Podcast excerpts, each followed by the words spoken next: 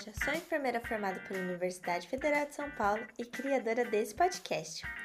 O episódio de hoje eu vou dedicar uma seguidora lá do Instagram, a Renata Lago. Ela entrou em contato e pediu um episódio sobre UTI. E eu fui atrás de uma profissional super capacitada para compartilhar um pouquinho de sua experiência, a Rafaela Greco. Ela está aqui para compartilhar quais são as funções de um enfermeiro de UTI, como ser um bom profissional dentro de uma UTI, quais as capacidades a se desenvolver e que, o que, que esse profissional faz lá dentro, que isso pode ser uma dúvida de muitas pessoas que às vezes nem é da área de enfermagem. Então fica nesse episódio até o final e não deixa de comentar lá no Instagram o que, que você achou desse assunto, quais são as dúvidas que ainda ficam, que a gente pode trazer novamente profissionais para falar dessa área para sanar maiores dúvidas.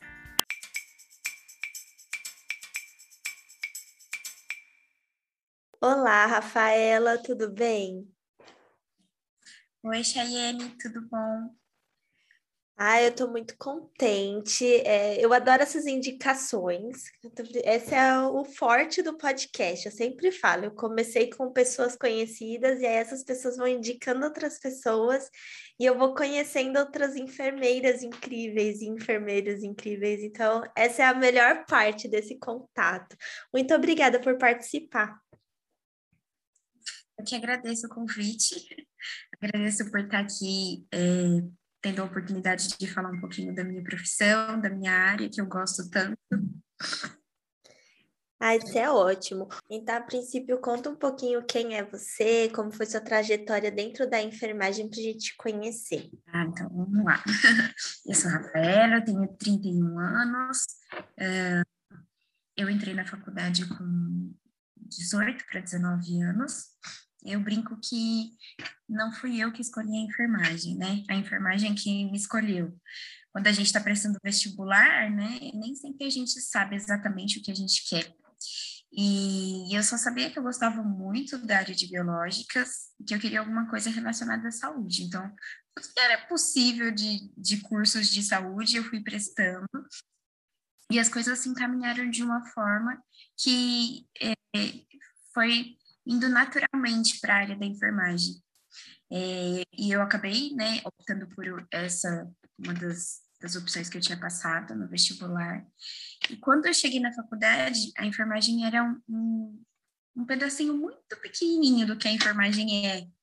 E eu fui conhecendo sobre a profissão, fui me apaixonando. E desde então, eu sou uma enfermeira apaixonada pelo que eu faço.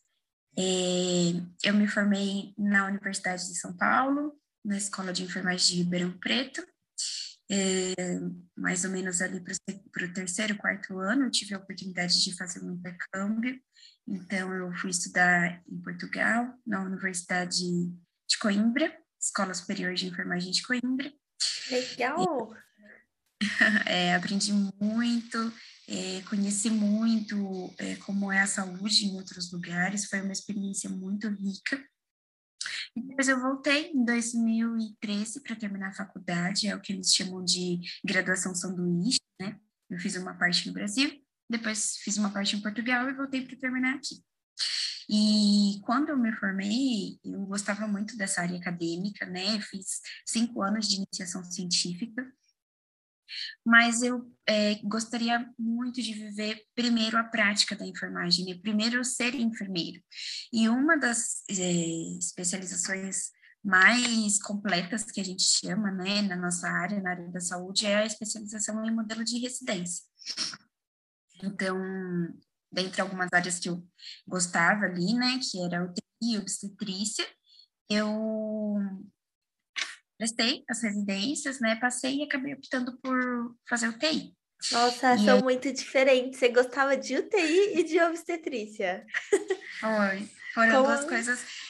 Que Como eu, que esses verdade, assim, opostos assim, minha... atraiam tanto?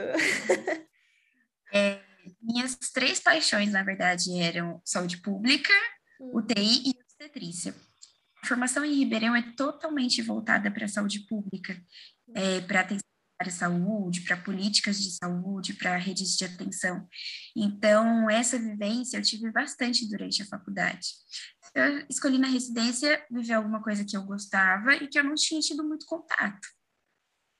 E aí, apesar de também ser apaixonada por obstetrícia, eu escolhi o TI, né? Eu, eu achei que fosse é, me dar um pouco mais de experiência, porque a obstetrícia é uma coisa bem específica, né? E a UTI é uma área mais ampla, onde eu fosse aprender um pouco sobre tudo, né? Essa parte que quando a gente sai da faculdade, por melhor aluno que você seja, a gente é um pouco é, inexperiente nessa área, né? De raciocínio, tomada de decisão, é, urgência e emergência, enfim. Então, é, eu escolhi por ser uma área que é, achei que é, fosse me dar uma visão mais ampla aí. Então, eu fiz dois anos de residência, eu fiz pelo Instituto de Ensino e Pesquisa do Hospital Sírio-Libanês, entre 2015 e 2017. E aí, em 2017, eu entrei na UTI geral, que é onde eu atuo hoje, e eu estou na UTI desde então. E foi aquele amor mesmo? Quando você terminou, acho que nem quando você terminou, quando você estava fazendo a residência, você falou, ah, realmente quero trabalhar com isso. Ah, sim, com certeza. Eu já tinha passado algum tempo pela UTI, né, durante os estágios supervisionados, já tinha tido um pouco dessa vivência, e realmente eu sabia que eu estava no lugar certo para mim, né? Essa urgência, né, da tomada de decisão, do cuidado ao paciente grave, isso é uma coisa apaixonante. É que eu acho que é tão pouco tempo, eu não sei como é em Ribeirão, né? Mas lá no Unifesp a gente tem UTI mesmo. Quem não escolheu o supervisionado em UTI, que aí ficou mais tempo, só o estágio normal, aquele obrigatório, né? Da matéria de urgência e emergência e UTI, né? Os cuidados mais intensivos. A gente passava, eu acho que não chegava a dois meses com essa experiência de estágio lá dentro. Então é muito pouco, assim, ou você ama nesse período ou você odeia, né? E aí você. Isso mesmo, Ribeirão também é bem curtinho. Ah, é, então, então, aí você escolher por isso, eu admiro muito, assim, porque as experiências dentro de UTI são intensas, né, no período de estágio. Sim, são muito intensas. É, realmente, ou você ama, ou você quer fugir dali. É verdade. Olha, eu lembro que eu não gostei por causa do ambiente, assim. Eu achava um ambiente muito pesado naquele período que eu estava passando. Eu acho que também por ser o último ano da faculdade, teve, assim, vários fatores que interferiram nisso, mas eu achava incrível, porque as enfermeiras da UTI, elas sabiam muito muito. Eu conversei com enfermeiras lá dentro, assim, no período de estágio, que elas me explicavam é, o que, que é, era o clínico do paciente, junto com o raciocínio, junto com um cuidado de enfermagem que eu não tinha visto em nenhum outro estágio. Então, eu falei, caramba, ser uma enfermeira de UTI é ser muito top. Eu tinha uma admiração muito grande por elas. É, Chay, é isso mesmo. É, em alguns momentos da vida, né, a gente passa por determinadas situações e muitas vezes a pessoa que está ali sendo seu preceptor, ela pode ou fazer você admirar a área é, e acabar se envolvendo um pouco mais, ou às vezes ela pode acabar te afastando dela. E nesse período eu tive pessoas que foram maravilhosas, que foram exemplos, que eu admirei muito e que eu me espelhava.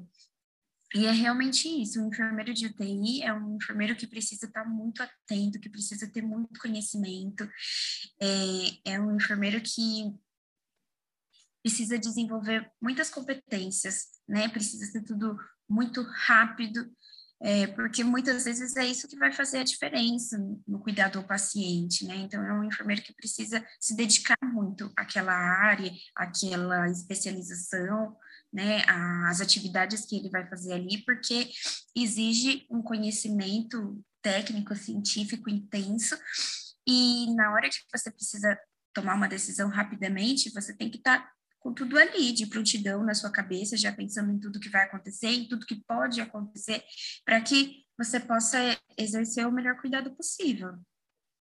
Com certeza. Foi uma das seguidoras do podcast que pediu o assunto de UTI. E eu vejo assim que as pessoas elas têm essa curiosidade de entender o funcionamento da profissão. Porque às vezes a gente fala assim: "Ah, é o enfermeiro. Ah, o enfermeiro ele cuida". Você vai sempre reduzindo o que o enfermeiro realmente faz. E como a ideia do podcast é trazer isso mesmo, então é ótimo quando tem profissionais igual você, para falar um pouquinho como que é a rotina lá dentro, né? O que que você faz de especial como uma enfermeira de UTI adulto? Então vamos lá. A rotina de uma UTI é uma rotina bem intensa, né? É, a gente trabalha em três turnos é, de manhã, geralmente das sete a uma, é, à tarde da uma às 19 e à noite das 19 às 7 da manhã. Esse é o eu já trabalhei em todos os turnos e esse é o turno que eu atuo atualmente, é no, no turno, né? Em alguns é, em algumas outras UTIs do Brasil são geralmente o mesmo turno, mas com horários diferentes.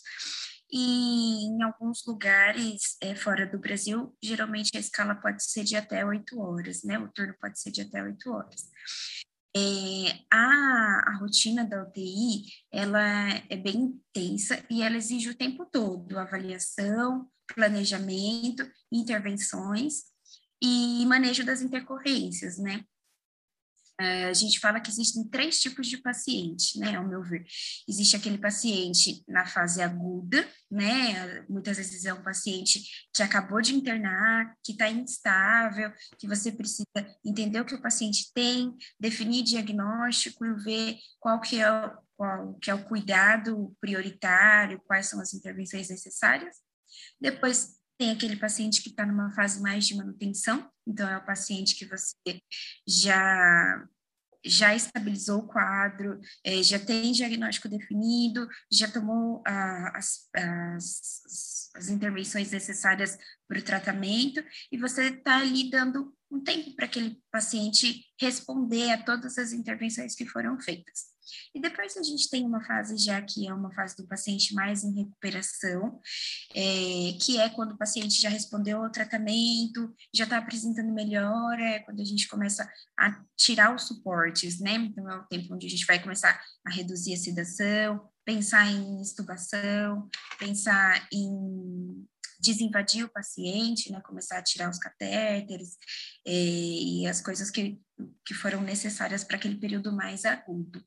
É, assim que eu chego na UTI, a primeira coisa que a gente faz é a comunicação entre os turnos, né, que é a passagem de plantão. Isso geralmente é o que vai definir quem que é a minha prioridade, né? O que está acontecendo no setor. O papel do enfermeiro na UTI, ele é, desenvolve um papel tanto de é, assistência direta ao paciente, né, do gerenciamento de cuidado e também do gerenciamento da unidade, do gerenciamento do setor ali da UTI. Então, depois a gente tem a avaliação desse paciente, né? Todos os pacientes de UTI precisam ser avaliados criteriosamente, o exame físico tem que ser criterioso, né? A gente precisa conhecer bastante da clínica do paciente. É... E aí, a partir dessa avaliação, é onde a gente vai fazer o planejamento do nosso cuidado. Então, o que, a gente precisa para aquele paciente, quais são as intervenções que vão ser necessárias, é, quais são os cuidados que eu vou ter ali, né? O que, que tem de previsão para aquele paciente. Então, é um paciente que vai descer para uma tomografia, é um paciente é, que tem algum, um, alguma intervenção, algum procedimento previsto, beira-leito mesmo, dentro da UTI. Na UTI a gente trabalha com uma equipe multiprofissional, isso é fundamental no cuidado em UTI, não tem ninguém que trabalha sozinho, então a gente tem sempre médico, técnicos de enfermagem, enfermeiros, fisioterapeutas, é, que atuam 24 horas ali, né, no, no setor, de forma mais direta, mas por trás de, de, desse, de, dessa equipe que está mais diretamente no cuidado ao paciente, a gente também tem nutricionistas, a gente tem fonoaudiólogos, a gente tem farmacêuticos, né? Porque é tudo muito minucioso. Então, uma das coisas que a gente faz na UTI é a visita multiprofissional, pera-leito, né? Que é uma reunião rápida ali entre os profissionais que estão cuidando do paciente naquele momento. Em alguns lugares fora, fora do Brasil, eles chamam de round é, que é o momento onde você olha para aquele paciente, né, e fala, olha, o seu João, como é que está o estado de saúde dele, é, o que está acontecendo, o que, que nós temos de meta para ele, o que, que a gente já alcançou, o que, que a gente precisa é, promover de melhora. A gente faz essa discussão. A comunicação efetiva é essencial dentro da UTI. Uma palavra fora do lugar, fora do contexto, ela pode mudar totalmente o entendimento de quem está recebendo a mensagem, e isso pode causar é, danos né, ao paciente. Então, a comunicação ela tem que ser estritamente é, correta. E e é um trabalho muito gostoso, é um trabalho muito tenso, sim. É, a gente fala que a adrenalina está né, tá sempre ali. Muitos dos pacientes que estão principalmente nessa fase mais aguda, eles apresentam muitas intercorrências. A gente precisa estar muito atento a isso. É, monitorização e a vigilância, ela é constante. E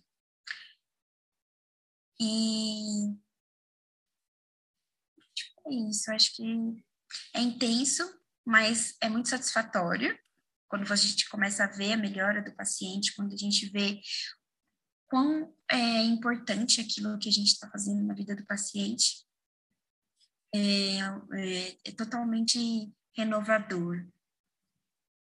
No seu turno da noite, tem alguma particularidade diferenciada? Porque no do dia tem essa questão de fazer a visita multi. E no período da noite, tem alguma coisa específica do noturno? À noite, é, geralmente é um turno onde tem menos procedimentos, né? Porque geralmente algumas coisas que são é, tomografia, essas coisas, geralmente a gente deixa mais para durante o dia, algum procedimento que o paciente precisa fazer. Então, à noite, geralmente é um turno onde a gente não tem muito muita saída do paciente da UTI. A gente tem também uma visita rápida que a gente passa, né? Então, durante o dia, é, o pessoal passa uma visita de uma equipe um pouco maior, geralmente durante o dia tem residentes, né? Tem, tem outros, outros profissionais que atuam na UTI. E à noite é o momento onde a gente passa uma visita rápida para falar assim, bom, o que tinha de meta para o seu José, por exemplo, né? Durante o dia, quando a gente traça metas, a gente olha à noite e pensa: essas metas foram alcançadas? O que a gente tinha de prioridade para fazer para esse paciente, de meta para esse paciente, a gente fez? Se não fez, por que não fez? Amanhã é um momento de retomar? Então, é, é um momento onde a gente passa essa, essa essa reflexão, né, essa devolutiva. E à noite também é um momento onde a gente tenta priorizar o sono do paciente, o sono faz parte da recuperação, então é um momento onde a gente tenta fazer a higiene do sono. E aí acabam tendo outras atividades gerenciais, né, como tem um pouco menos de intervenções no período noturno, fica, na verdade, mais as intervenções que durante o dia a gente não conseguiu alocar não conseguiu agenda por algum motivo.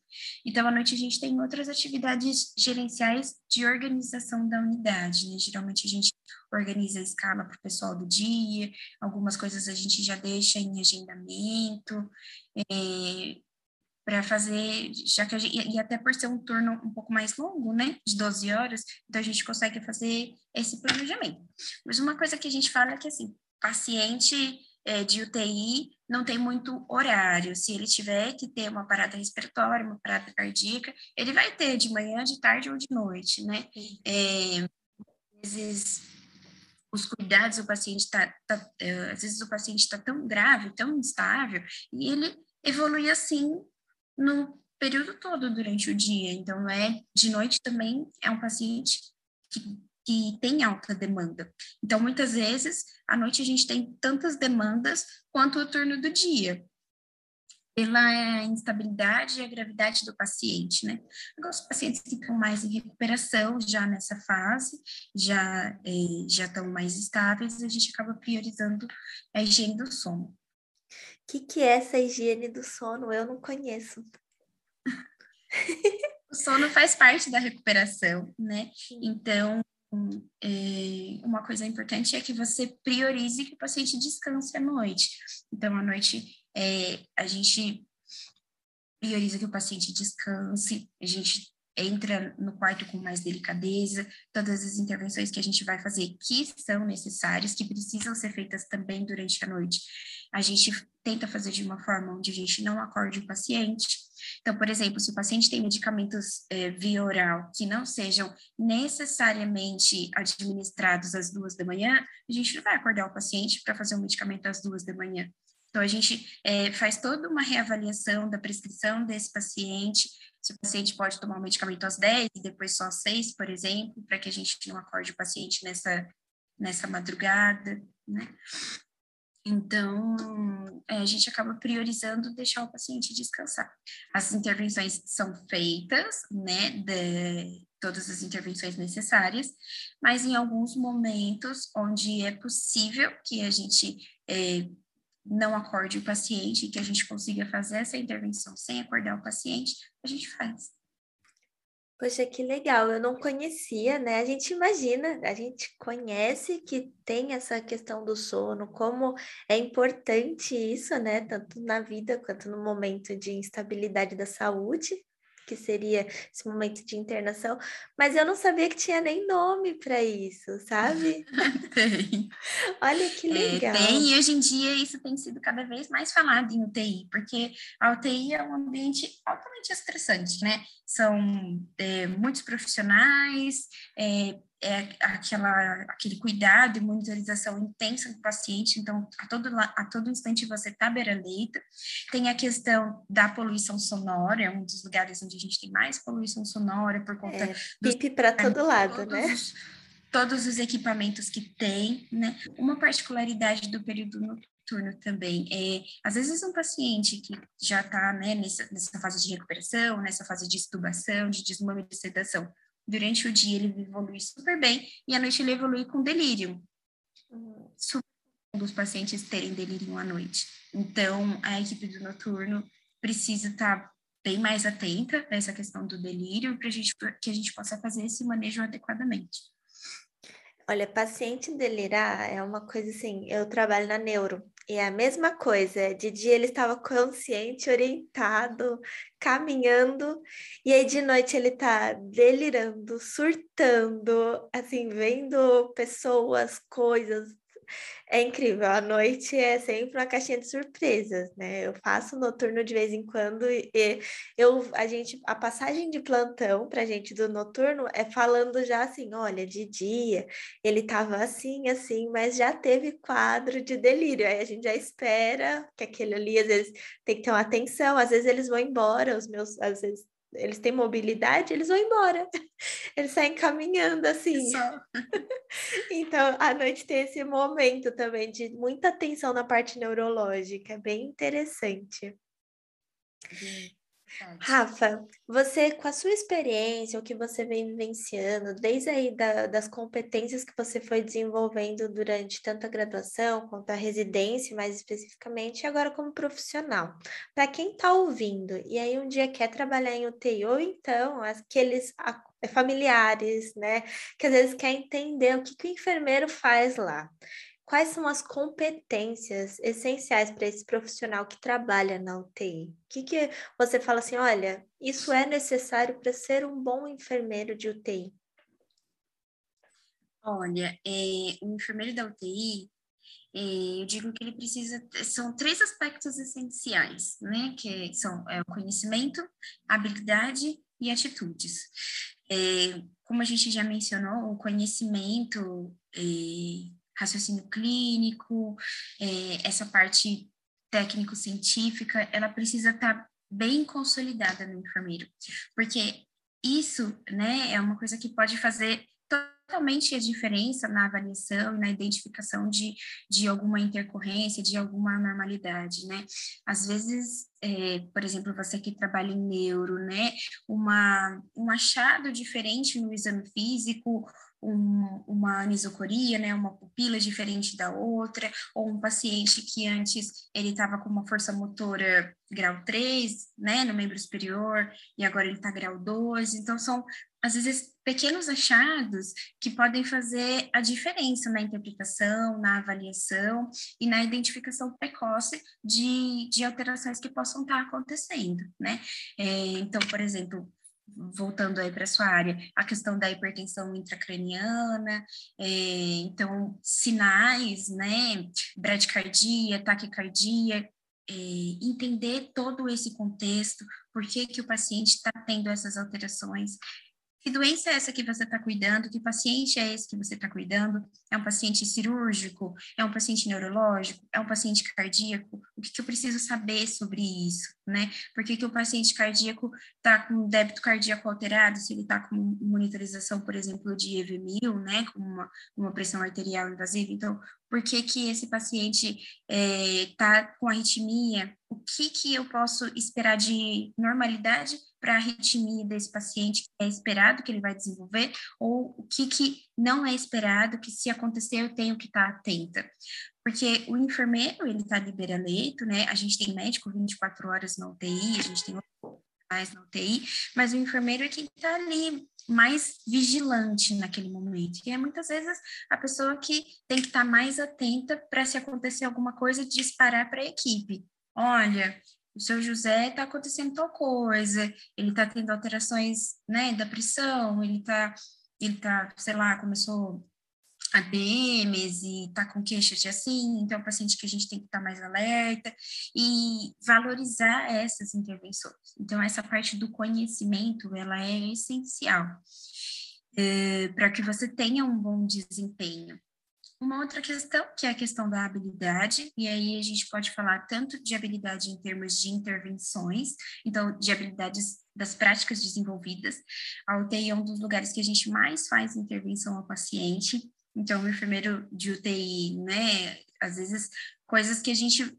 Habilidade a gente vai ganhando com o tempo, mas a gente precisa, com o tempo, de, de é, desenvolver essa habilidade, porque muitas vezes você precisa fazer isso de uma forma mais rápida e efetiva. Então, por exemplo, um paciente que é, sei lá, acabou de parar, o acesso dele não está funcionando, eu preciso pegar um acesso rapidamente, é, eu preciso, ou às vezes é um paciente que está tendo alguma intercorrência e eu preciso fazer alguma coisa de uma forma mais rápida, a UTI, ela é, muitas vezes demanda essa urgência. Então, a habilidade a gente vai ganhando com o tempo, mas é também uma das competências necessárias. E aí, tanto habilidades intervenções, como habilidades comportamentais. Então, é um lugar que você precisa desenvolver muita liderança, né? Aí na, na, na Alemanha não tem a atuação de técnicos de enfermagem, em alguns lugares da Europa também não tem, mas aqui no Brasil a gente tem essa, essa categoria profissional e é um enfermeiro que lidera essa equipe. A gente precisa desenvolver o trabalho em equipe, porque não tem, a gente não trabalha sozinho, não tem como trabalhar sozinho. A, a atuação do fisioterapeuta é tão importante quanto a do, do, do médico, do técnico de enfermagem, tão importante quanto a do enfermeiro, enfim. Então, a gente precisa desenvolver esse trabalho em equipe. É, a questão do relacionamento interpessoal, muitas vezes ela é necessária na UTI. É, planejamento organização. Você imagina que é um lugar né, de alta demanda, com muitos equipamentos. Muitas vezes o paciente é, é, é um pedacinho bem pequeno do box, onde depois a gente tem diversos equipamentos. A gente tem a ECMO, a gente tem, um, e, por exemplo, um balão intraórtico, a gente tem uma centrimago, a gente tem uma diálise contínua, e aí você tem todo um aparato, mas 10 bombas de infusão penduradas de um lado, 10 bombas de infusão penduradas no outro. Então, é um lugar onde você precisa desenvolver muita organização, muito planejamento da assistência. Essas habilidades, elas são necessárias na UTI. E por último, que é uma coisa que a gente fala que é difícil de ser ensinado, né? Mas é uma coisa necessária, que é a questão da atitude. É, além de ser um lugar muito intenso de atuação, é um lugar muito intenso de emoção também né? Muitas vezes a gente é, lida com situações que são muito doloridas para o paciente, para a família, para os profissionais. Então, a gente precisa desenvolver esse equilíbrio emocional, empatia, acolhimento. A nossa UTI é uma UTI onde a gente tem um acompanhante 24 horas por dia, mas a gente sabe que em algumas UTIs do Brasil, a maioria das UTIs do Brasil não tem, né? É, então, o acompanhante, na verdade, é, só visita por aquele período curto de tempo. É, geralmente é muito chocante para a família ver o paciente nas condições em que a maioria dos pacientes da UTI se encontram.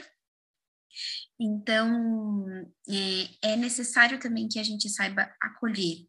É, às vezes é necessário que a gente saiba acolher a nossa própria equipe, é, porque algumas coisas que acontecem tocam muito é, nós, enquanto profissionais de TI. Nós somos profissionais né, extremamente técnicos científicos, mas nós também somos seres humanos de emoções. Então, muitas vezes as coisas é, acabam deixando a gente emocionalmente abalado, a gente precisa saber fazer esse acolhimento, a gente precisa ter empatia pelo próximo. E uma coisa também muito importante é a questão da tomada de decisões, né? Muitas vezes a gente precisa de tomada de decisões rápidas e a gente precisa desenvolver essa habilidade também. E como muita que a coisa, gente. Né? É, é muita coisa, eu acho muito legal, assim. Foi o que eu falei no começo. É, são os profissionais que eu admiro muito da parte da enfermagem, porque quando a gente fala assim, ah, enfermeiro só preenche papel. A, primeira coisa que vem na minha cabeça é: você já viu o enfermeiro de UTI? Que, assim, eu acho que ele, além de tudo que ele faz, ele tem que preencher papel. E assim, é muita coisa, é o gerenciamento, é o administrativo e é o cuidado com o paciente, além de tudo isso que você falou. Então, é muita coisa para uma pessoa só, para um profissional, para você raciocinar isso. E eu acho que o que é interessante você falar é como que desenvolve algumas dessas coisas, como que dá para se preparar. Você acha que a residência foi uma coisa essencial ou uma pós é, graduação satisfaz isso, depende da pessoa, pode ser assim, bem a sua opinião mesmo, Rafa, que não tem certo ou errado. Olha, Chay, é, eu sou muito defensora da educação, né? Eu acho que a gente tem que é, se preparar para aquilo que a gente vai fazer. É, eu fiz uma pós-docência, né, depois da residência, e então eu acredito muito que a gente precisa é, de, é, desse conhecimento. Então, o que eu diria para os profissionais que querem atuar na UTI é que não dá para atuar na UTI sem ter é, esse conhecimento teórico. É claro que, né, às vezes você cai na UTI de gaiato, você trabalha na UTI há muitos anos e ao longo desse tempo você desenvolve todas essas habilidades. Mas para quem está começando na área hoje, eu diria que se você gosta de UTI, faça uma especialização em UTI. Hoje, como eu disse, a especialização mais completa que a gente tem é a especialização em modalidade residência, porque a gente tem uma carga horária muito grande de horas práticas, a gente tem uma carga horária muito grande é, de horas teóricas, né? É aquela coisa do teórico com o prático que acaba é, sendo a forma mais completa possível mas nem todo mundo tem, é, tem, tem condições de fazer a, a, especialização em regime de residência, porque a residência é dedicação exclusiva. Então, muitas vezes a pessoa não vai ter possibilidade de trabalhar em outro, em outro serviço. Se você não tem é, condições de fazer a especialização em regime de residência, procure uma boa especialização, né? Dê uma olhada na grade, é, veja se tem pelo menos algumas horas de estágio para que você possa ter essa vivência prática, né? É, e se aprimorize sobre isso. Outra coisa interessante é se você está atuando, se você de repente foi contratado para uma UTI específica, onde eu atuo hoje é UTI geral, então a gente atende muito onco, pneumo, isso falando, esquecendo os Covids, né? Hoje eu estou na área limpa. É, então, a gente atende onco, pneumo, atendimento cirúrgico, a gente não atende muito cardio, porque tem uma UTI específica do hospital que atende cardiologia, mas às vezes a gente atende também. E o paciente, muitas vezes, não é uma coisa só, né? É um paciente que é cardíaco, mas tem DPLC, então é um paciente oncológico, mas é cardíaco. É, Então, a gente precisa saber de tudo um pouquinho. Mas se você atua, por exemplo, numa UTI específica de NEF, uma UTI específica de neuro, faça também uma pós em neuro, né? Faça cursos de, de capacitação, é, esteja envolvido naquilo que tem de mais atual sobre a sua prática. A saúde é, é um, é um setor que muda muito, que a gente está em constante mudança. Hoje a gente descobriu que o mais correto para cuidar do tratamento de um paciente é, pós-parada cardíaca, por exemplo, vai fazer uma hipotermia de 32 a 34. Dali dois, três anos, ninguém mais quer fazer hipotermia de 32 a 34. Agora a gente está já priorizando normotermia, então o paciente vai ficar pelo menos de 35 a 36. Então, a gente está em constante mudança. Isso é muito importante dentro da UTI. Você precisa estar muito atualizado. Então, participe de congressos da sua área, participe de, de de cursos de atualização, né? Faça educação permanente, isso é muito importante. Como eu disse, algumas coisas a gente só vai desenvolver com a prática e é preciso ter muita humildade para isso. Na UTI você nunca está sozinho, né? Você trabalha com uma equipe multi. Então, se você não sabe alguma coisa, não faça alguma coisa que você não sabe. Peça ajuda para um colega, né? Se você muitas vezes tem toda a bagagem teórica, você sabe de, né, fez especialização, você você tem uma bagagem boa, mas às vezes as coisas acontecem de uma forma que a gente não sabe tudo. E de repente acontece alguma coisa que você não sabe como lidar, então peça ajuda, né? Tenha essa humildade, para que você não faça nada que você não saiba e coloque em risco a vida de uma outra pessoa. É, e, e que mais que eu acho que acho que é isso. Eu acho que é, é uma, uma área que exige muita dedicação, exige muito estudo. Então, se você gosta dessa área, saiba que é uma área que você vai precisar estar estudando frequentemente, assim, de forma contínua, né? É, eu acho que, assim, é igual você falou, é, o paciente vai vir aquela caixinha de surpresa, ele pode ter todas as comorbidades que você imaginar. Então, não, não basta só um, algo específico, né? Sim, eu, eu adoro a área de saúde da mulher, mas a gente vê que vai delimitando algumas coisas. É claro que ela pode ter todas as outras doenças crônicas e tudo mais, mas na UTI é algo tão inesperado que você pode estar tá está recebendo ali daquele paciente, que vai ficando cada vez mais difícil se você não estudar, se você não dominar aquilo, e também essa coisa de ser humilde, pedir ajuda.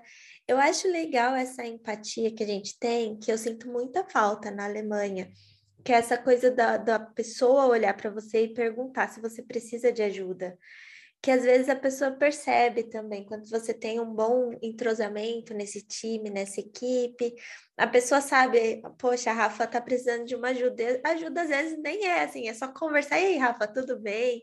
A gente tem essa sensibilidade, e eu acho que isso faz bastante diferença no dia a dia, ainda mais num trabalho tão pesado como o TI.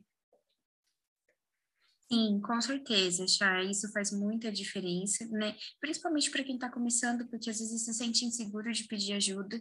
Então, eu acho que se você é um enfermeiro mais velho, é um enfermeiro mais experiente, é, faça o seu papel de oferecer ajuda, de ser empático com o colega que está entrando. Então, de ficar atento se ele está tendo alguma dificuldade, é, a gente, às vezes, quando, mas quando a gente trabalha muito tempo, a gente já sabe mais ou menos como é a pessoa, né? E quando a gente sabe reconhecer muitas vezes pelo não verbal se a pessoa está precisando ou não de ajuda. Mas às vezes quando você está começando, é uma equipe nova, nem sempre você tem essa esse conhecimento, essa certa intimidade com os outros colegas.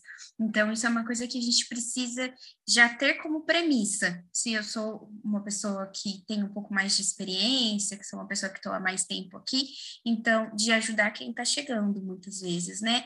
É, é, a enfermagem, assim como outras profissões, é um lugar onde a gente precisa trabalhar junto, a gente precisa.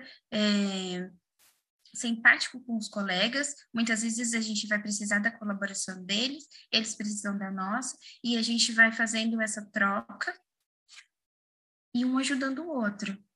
Que é assim que funciona, né? É uma equipe. Uma equipe. Exatamente. É Qual é a maior dificuldade que você identifica na UTI?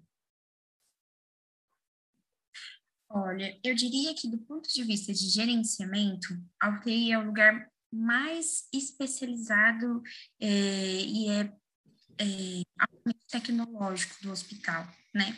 Então, essa questão da tecnologia, muitas vezes, é, é uma dificuldade para a UTI, porque é uma coisa que pode fazer muita diferença na, na, na vida do paciente, né? Como mostrou na época do Covid, que a gente precisa de um, de um ventilador, mas não é qualquer ventilador, muitas vezes a gente precisa de um bom ventilador, né?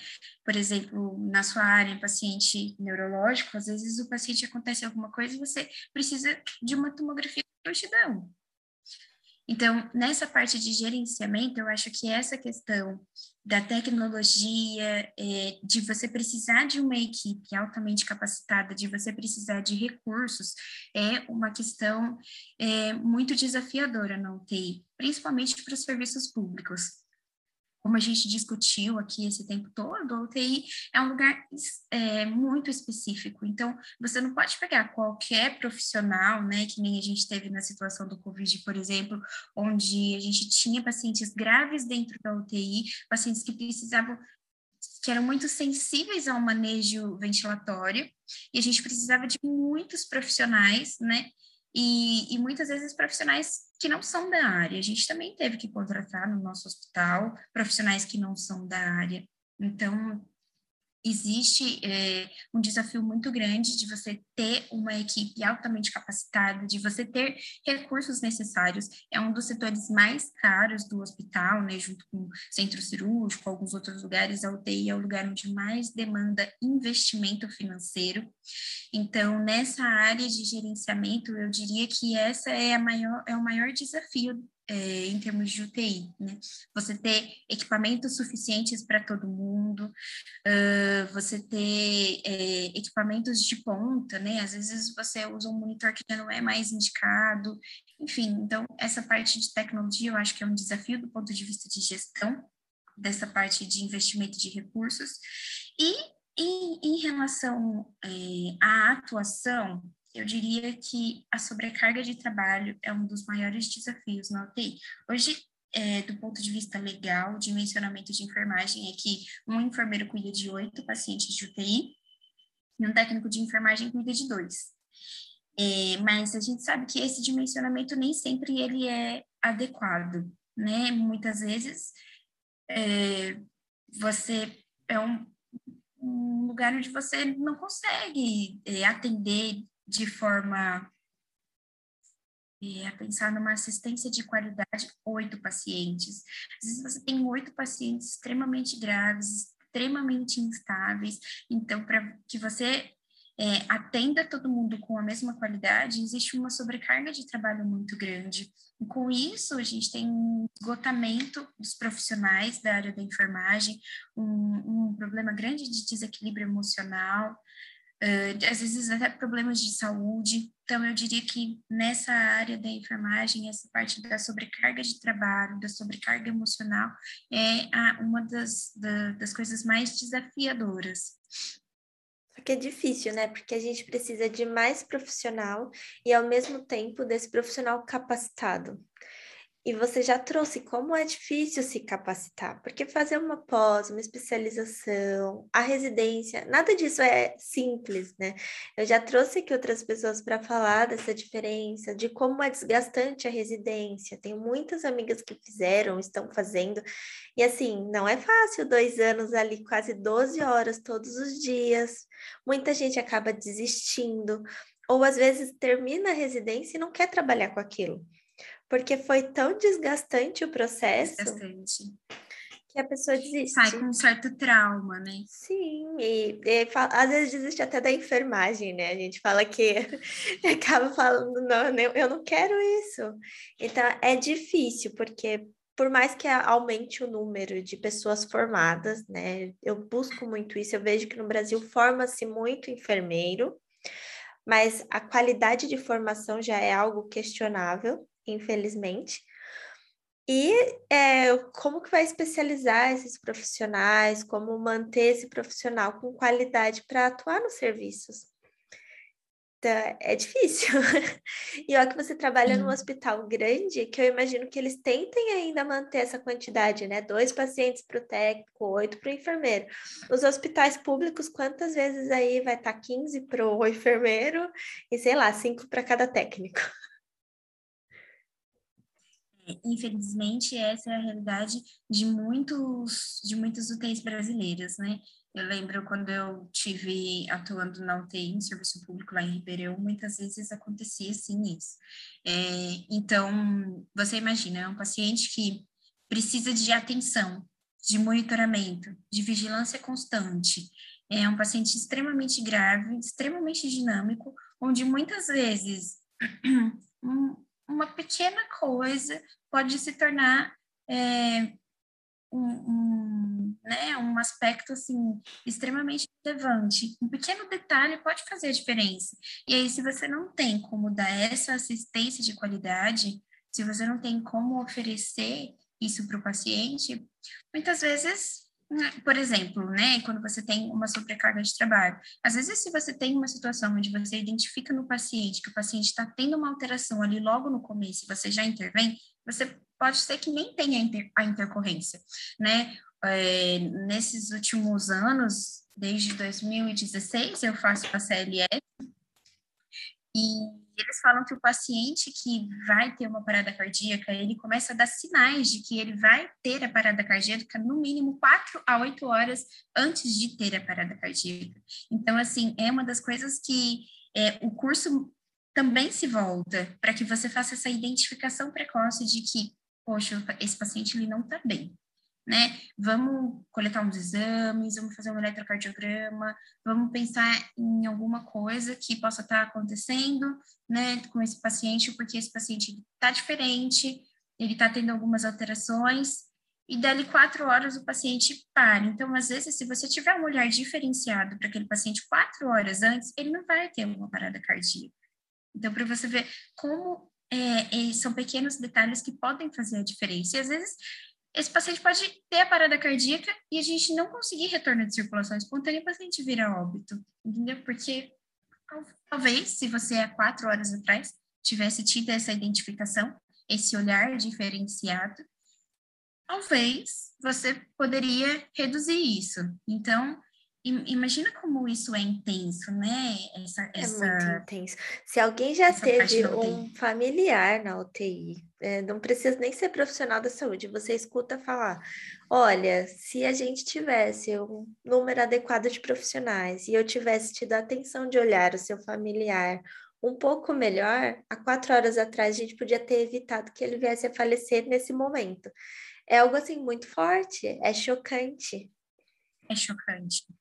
É chocante. Nossa, e, é, e nesse momento que a gente passou pelo, uh, pelas UTI lotada pelo Covid, eu fico imaginando como que foi isso, porque com certeza a demanda foi muito maior em muitos hospitais, que até os profissionais que estão acostumados com UTI não estavam acostumados com aquela demanda toda. E, assim, a início a gente nem entendia como funcionava o Covid direito e várias pessoas dando sinais que talvez a gente não era capaz de identificar ou não tinha tempo para olhar, para ter esse olhar e identificar e ter uma conduta que anterior a ele chegar num nível grave ou até virar óbito.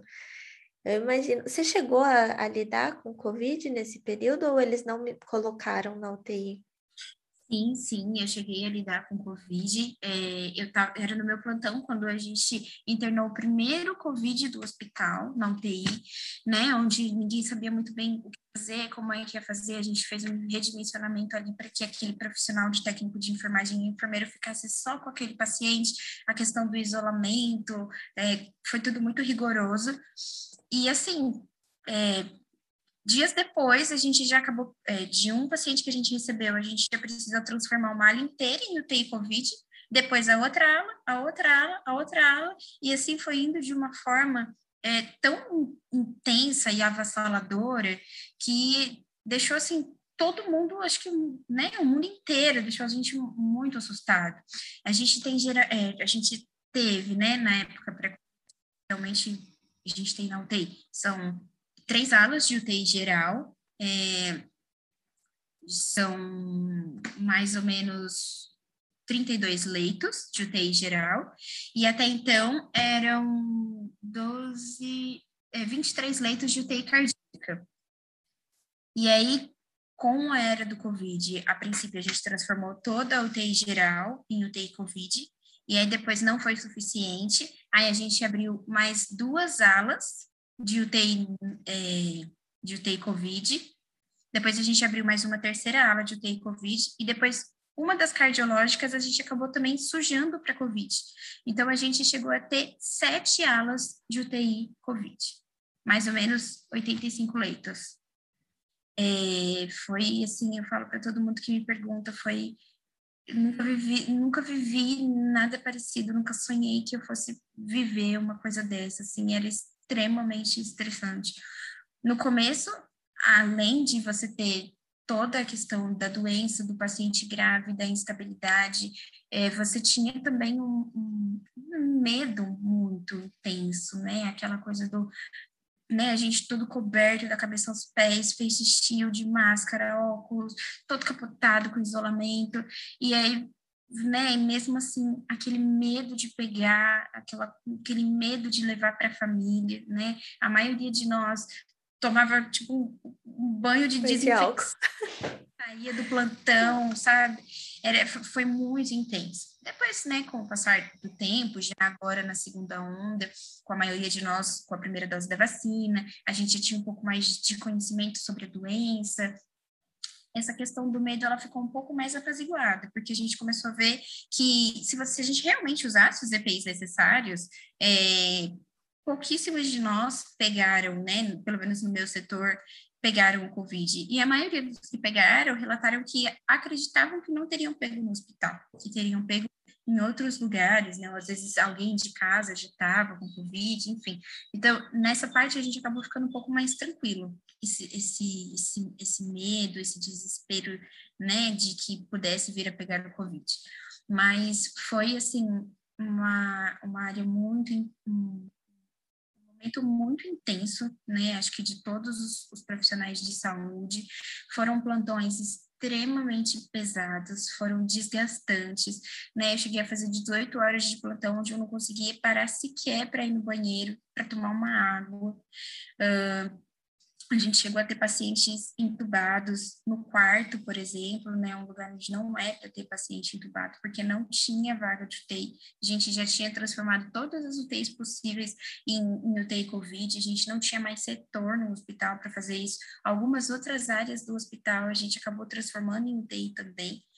É, o paciente extremamente instável, né? Pacientes que às vezes você não podia tirar um travesseiro da mão, que o paciente apresentava uma hipoxemia de 70, uhum. e que de repente hoje eu tô aqui falando com você, tô um pouco cansado, mas tá tudo bem, e dali 30 minutos ele tá entubado, né? É, é, essa insuficiência respiratória ela vinha de uma forma tão avassaladora que às vezes não te dava nem tempo. De repente, o paciente estava bem e dali cinco minutos ele tinha uma crise de tosse, não conseguia se recuperar, ele não estava mais bem, era intubação. E fora isso, toda a carga emocional, né? Eu presenciei muitas ligações de despedida para as famílias. Então a gente falava, olha, seu fulano, a gente vai precisar entubar o senhor, o senhor não está conseguindo mais respirar, né? O senhor já está muito cansado. Aí aquela começava aquela saga de ligar para a família, liga para a mãe, liga para o pai, é, começa a despedida, aquele chororô por, por vídeo, né, vídeo chamada, aquela coisa que era, era o paciente chorando, né, no leito, se despedindo da família, a gente do lado de fora tentando se preparar para a intubação, mas assim, vivenciando aquele momento de, de sofrimento, de dor, e depois a gente tinha, né, na época do Covid a gente não tinha acompanhante, mas a gente tinha visita, e os, os, os familiares vinham visitar os pacientes, e muitas vezes era também uma necessidade de acolhimento, né, aquele sofrimento, a incerteza de não saber para que lado ia, se estava melhorando, se não estava melhorando, é, muitas pronas que foram feitas, é, foi, foi um momento muito, muito intenso. Acho que nunca sonhei em viver nada parecido. Graças a Deus que isso tem melhorado aí nos últimos e foi uma fase muito, muito difícil. Acho que, sim, é, até foi, foi uma situação onde mostrou para o mundo um pouco dessa questão da UTI, né? Como é um setor que precisa de atenção, que precisa de uma equipe capacitada, que precisa de recursos, né? Acho que o mundo inteiro viveu o drama dos ventiladores, viveu o drama de não ter medicamento, sedação, que são os medicamentos necessários, né? Tudo faltava, porque tava, todos os pacientes estavam sedados, todos os pacientes estavam entubados, todos os pacientes estavam com bloqueadores neuromusculares, com drogas vasoativas. Então, é, a indústria farmacêutica, né, a indústria de saúde não conseguia atender essa demanda, o problema com os oxigênios, então, é, a gente geralmente não tem isso na UTI, né, porque não é todo mundo que fica grave a esse ponto, todos juntos, mas acho que deu, né, para quem é de fora, para o mundo entender um pouco do que se passa dentro de uma UTI, dos recursos que são necessários, né? No Sírio, por exemplo, a gente teve uma equipe, é, a gente tem uma equipe altamente especializada em ventilação mecânica, uma equipe com, com uma expertise em ventilação mecânica surpreendente, e mesmo assim, é, muitas vezes a gente teve dificuldade, porque era um paciente muito complexo do ponto de vista ventilatório. Então, para quem era habilidoso e expertise, já era um paciente difícil de ventilar. Imagina para quem não tinha expertise em ventilação mecânica, né? Eu acredito que muitos barotraumas aconteceram por aí e agravaram o quadro de, dos pacientes. Com certeza. E fora isso, era o não esperado, né? Você não sabia direito como aquele paciente estava reagindo é, se aquilo era o normal da doença, se não era o normal, se era algo é, individual daquele paciente. Então, eu acho que todos os profissionais, por mais capacitados, eles tiveram essa dúvida, e foi o que você falou, e quantos não estavam capacitados para isso, caíram ali. Muita gente tinha acabado de se formar e foi o primeiro emprego, a UTI nua e crua, porque não teve nem treinamento direito para já ser inserido naquele setor. Eu acho que foi assim, bem complicado foi um período muito difícil. Muito. E você difícil. falou tanto desse estresse todo que foi tanto período do, do Covid, mas eu acho que é a UTI como um todo. E aí, para a gente finalizar, conta o que, que faz para deixar o paciente lá, para você deixar o trabalho, ir para casa, descansar, poder ter esse momento seu, Rafa, e o que, que você indica para os outros fazerem para poder continuar vivendo, né? Porque o trabalho é só uma parte da vida, não dá para viver de trabalho. Olha, Chay, essa é uma questão muito delicada, é, do meu ponto de vista. Mesmo após sete anos de UTI, eu não consigo desgarrar totalmente, o meu inconsciente ele fica lá. Então, eu trabalho à noite, quando eu chego em casa eu durmo, eu sonho com a UTI, eu sonho com os, com os apitos, né, os alarmes na minha cabeça. Então, é, algumas pessoas têm mais dificuldades que outras, mas a gente precisa é, trabalhar resiliência, porque o burnout é uma das coisas que é muito falada dentro da UTI, né? Eu já tive muitos colegas afastados por burnout. É, mas eu acredito, assim, do meu ponto de vista, é, que você precisa se cercar de coisas que você também gosta de fazer, coisas que possam te distrair. Então, quando você sai, você tenta bater o crachá e deixar tudo ali, que no dia seguinte tem mais. Então, é, a gente tenta esquecer um pouco dessa parte do plantão a partir do momento que a gente sai do hospital.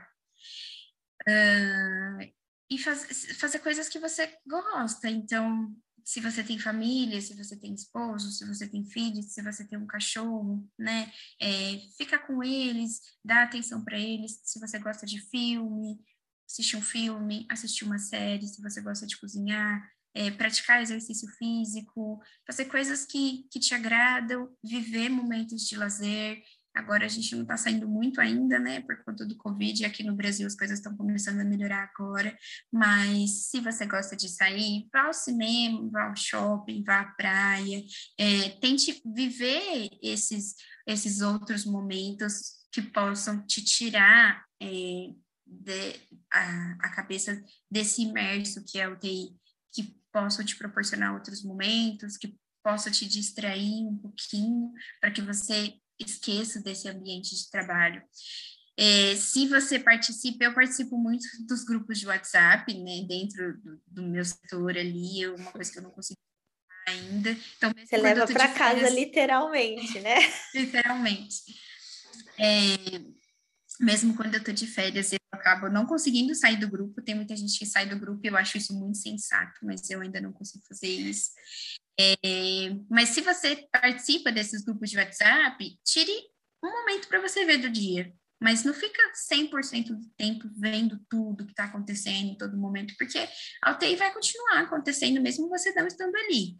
E quando você voltar para trabalhar, você vai se inteirar mais ou menos do que está acontecendo. Ou se você quiser ver enquanto você não está, tire uma hora do dia para ver as mensagens e depois não olhar mais, só para você não ficar muito desinformada.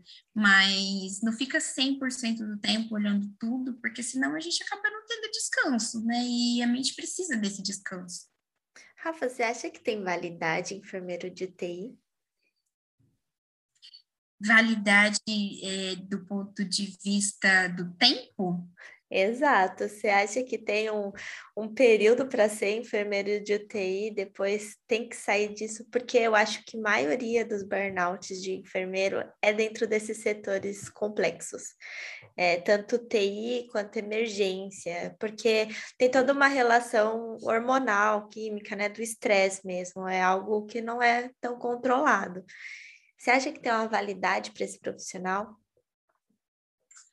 Olha, é, nesse ponto de vista, eu acredito que não. Eu tenho colegas, por exemplo, da UTI, que estão há 20, 25 anos dentro da UTI, né? Eu acho que tudo depende de como é essa experiência para você. É, é, claro que quanto mais você trabalha né, na UTI, mais experiência você tem, é, mais aprendizado você tem, se você continua é, estudando, se você continua se atualizando, você vai ser um profissional cada vez mais competente, mais habilidoso ali dentro daquela área, né?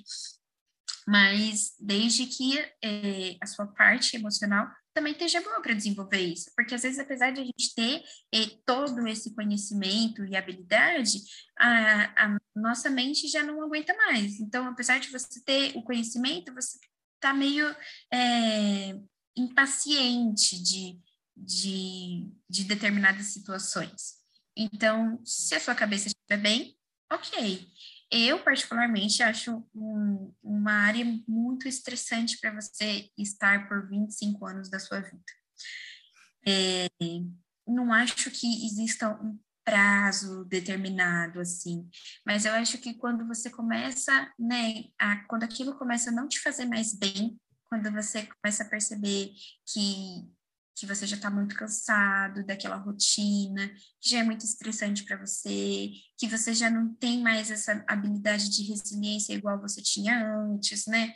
Porque isso é normal também. Quando a gente é mais jovem, a gente tem, a gente tem mais é, oportunidades de se distrair e se distrai de uma maneira mais fácil.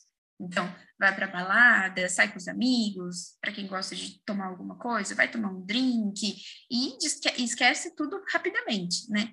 Mas quando você é mais velho, você já não sai mais tanto, você já tem outras demandas, de repente, às vezes, para quem né, começa a ter filhos, ou começa a ter a demanda dos filhos, e aí começa a ficar muito pesado para você, né? Começa a ficar um emocional mais abalado, você começa a ficar mais cansada, eu acho que é o momento de falar, olha, é realmente uma área muito intensa, foi muito bom enquanto eu vivi tudo isso, mas vou procurar uma outra coisa que atenda é, o que eu estou precisando nesse momento, né, atenda é, a minha, minha carga de trabalho, minha carga emocional nesse momento.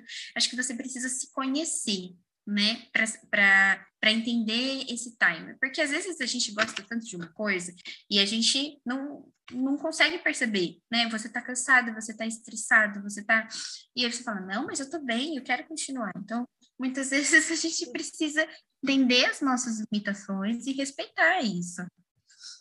esse carinho com nós mesmos, né? Eu acho que isso cobre todas as áreas, de você se conhecer e se respeitar, né? Importante.